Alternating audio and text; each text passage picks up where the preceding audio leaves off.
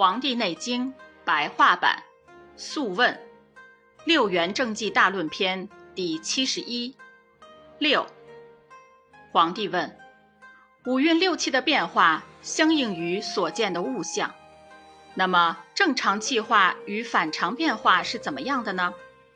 岐伯说：关于六气的正常和反常变化，有气化，有变化，有盛气，有负气。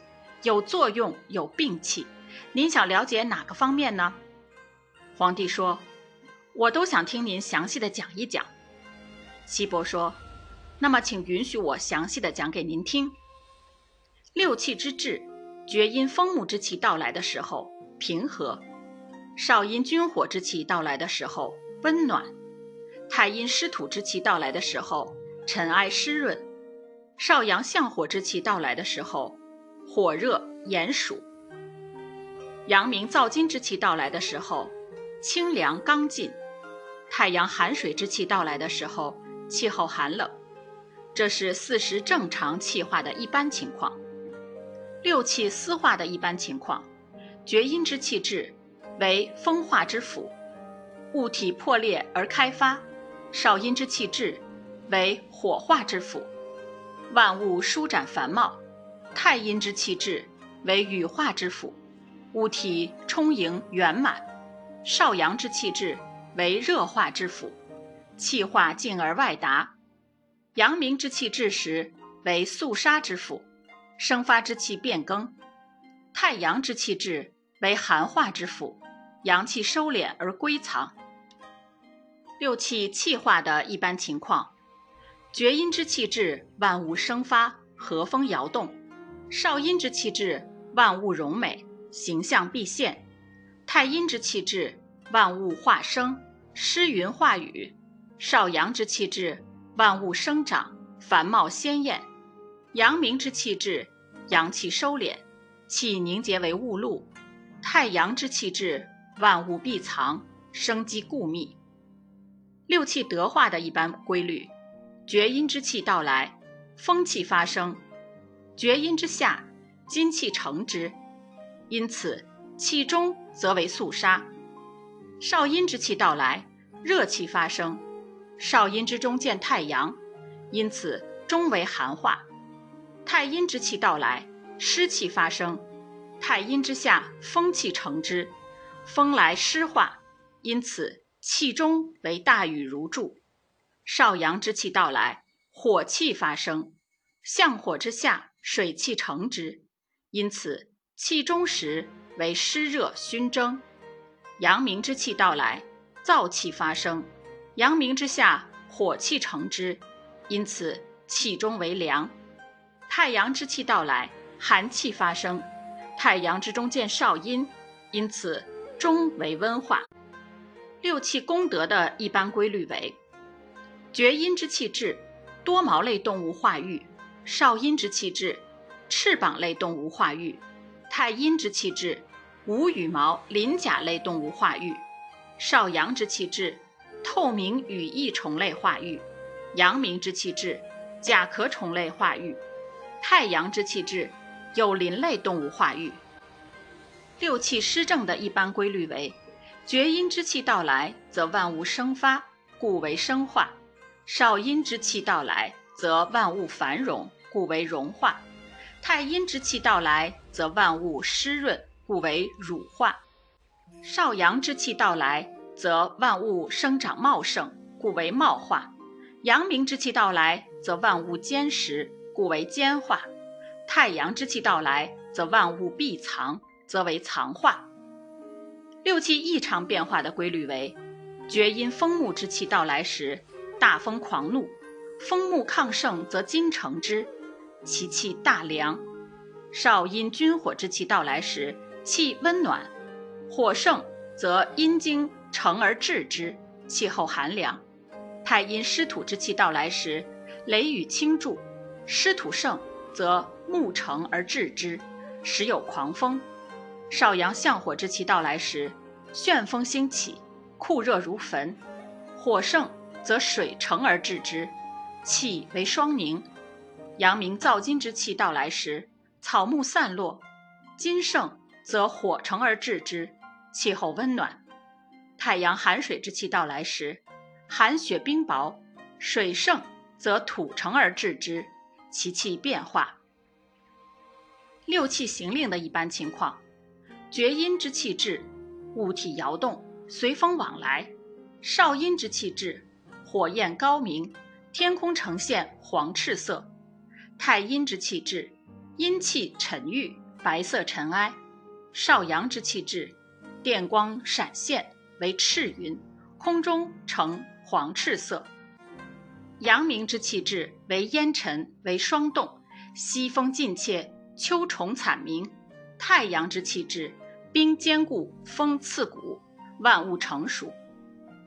六气治病的一般规律：厥阴之气至，多发腹中拘急；少阴之气滞，多发病为疮疡、皮疹、身热；太阴之气滞，多发饮邪流续不散，隔绝不通；少阳之气滞，多发打喷嚏、呕吐、疮疡。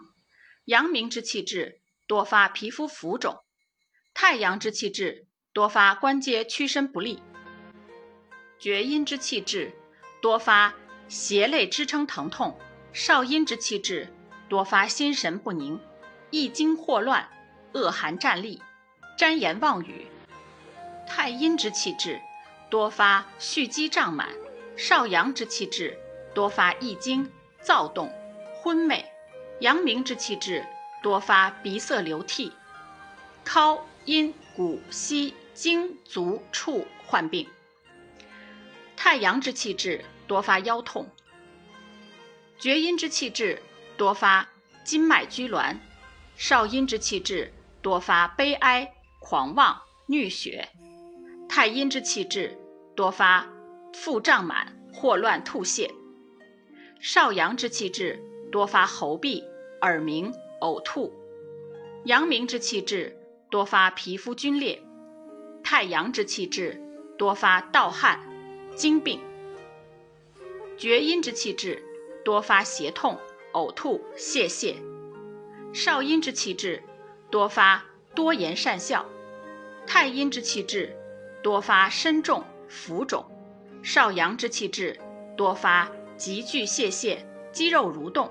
肢体抽搐，常突然死亡；阳明之气滞，多发鼻塞、喷嚏；太阳之气滞，多发泄泻或窍闭不通。从这十二种变化可以看出，六气作用为德，万物就以德相应；六气作用为正，万物就以正相应；六气作用为化，万物就以化相应；六气作用为令，万物就以令相应。气在上的病位就高，气在下的病位在下，气在前的病位在前，气在后的病位在后，气在中的病位在中，气在外的病位在外。这就是六气治病部位的一般情况。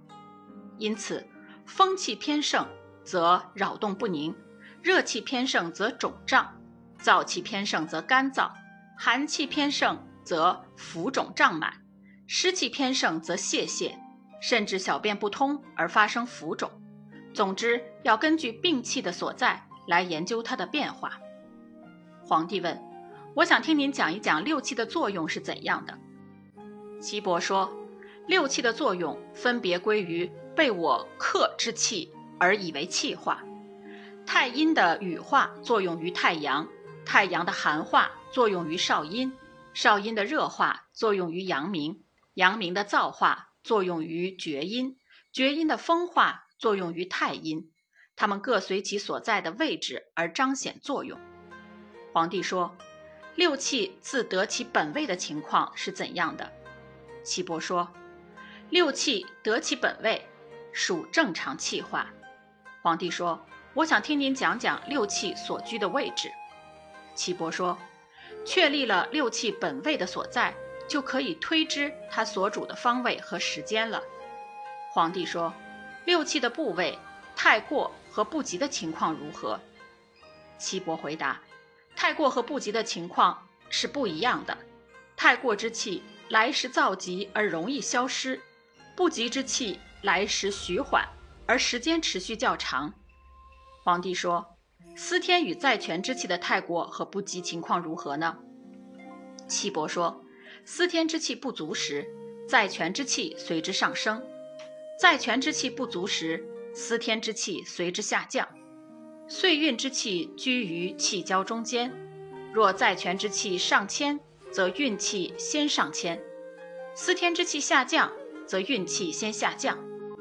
所以，岁运之气的迁降。”常先于天地之气，岁运不胜天地之气时，则相互排斥；岁运与司天在权之气相合时，则同归其化。随着岁运与天地之气的归从变化，会引发相应的病变。因此，司天之气太过时，则天气下降；在权之气太过时，则地气上升。上升下降的多少？是与天地之气盛之多少相适应的，存在着一定的差异。气微则差异小，气甚则差异大。有时可以改变气交的时间和方位，气交的时间和方位改变，就要发生疾病。大药上说，差异大的有五分，差异小的有七分，可知天地阴阳过差就是这个意思。皇帝说。说得好，在前面讲过，用热药时不要触犯主食之热，用寒药时不要触犯主食之寒。如果不想避开寒热，那应该怎样做呢？岐伯说：“您问的真详细呀。时令当热，寒邪在表，用辛热药物发之，就是发表不避热；时令当寒，热邪在里，用寒性药物发攻逐，就是攻里不避寒。”皇帝说：“不发表，不公理，而触犯了寒热，会怎么样呢？”岐伯说：“寒热之气损伤于内，病人的病就更加严重了。”皇帝说：“如果是无病的人会怎样呢？”岐伯说：“无病的人触犯了寒热就会生病，有病的人触犯了寒热就会使病情加重。”皇帝说：“那么生病的具体情况是怎样的呢？”岐伯说。不避热时则生热病，不避寒时则生寒病。寒病有胸部、肩脾、腹部胀满、剧烈疼痛、泄力等；热病有身热、呕吐下泻、霍乱、痈疽疮疡、昏昧郁闷、泄泻如注、肌肉抽动抽搐、肿胀呕吐、鼻塞流血、头痛、骨节改变、肌肉疼痛、吐血便血。小便不畅或聋闭等，皇帝说：“应当如何治疗呢？”岐伯说：“必须顺从主食之气。若是违背了主食之气，可用与之相胜之气的适应药物治疗。”皇帝问：“妇女怀孕时，如果用触犯寒热的毒药攻伐，会怎么样？”岐伯说：“如果有寒热之病，而用寒热之毒攻伐，母体不会受到损伤。”胎儿也不会受到伤害。皇帝说：“我想听您讲讲这其中的道理。”岐伯说：“大饥大惧的病用毒药，主要是要去病，但是在病邪已经消减大半时就要停药，否则攻伐太过就会致人死亡。”皇帝说：“说得好。武气易于过甚，应当如何治疗？”岐伯说：“木气抑郁的。”应当舒畅调达之，火气抑郁的应当发散之，土气抑郁的应当去除之，金气抑郁的应当宣通之，水气抑郁的应当调节之。按照这样的方法调和其气，气太过的就要折服其气，因为太过则胃泄，所以以泄为胃。皇帝说：“假借之气治病。”应当如何治疗？岐伯说：“主气不足而有假借之气治病的，就不必禁锢于用寒远寒、用热远热的原则了。主气不足，客气盛之，而有非时之气出现，指的就是这个意思。”皇帝说：“圣人们的药道太伟大了，关于天地的变化、运行的节律、运用的纲领、阴阳的制化、寒暑的号令，除了您。”还有谁能通晓呢？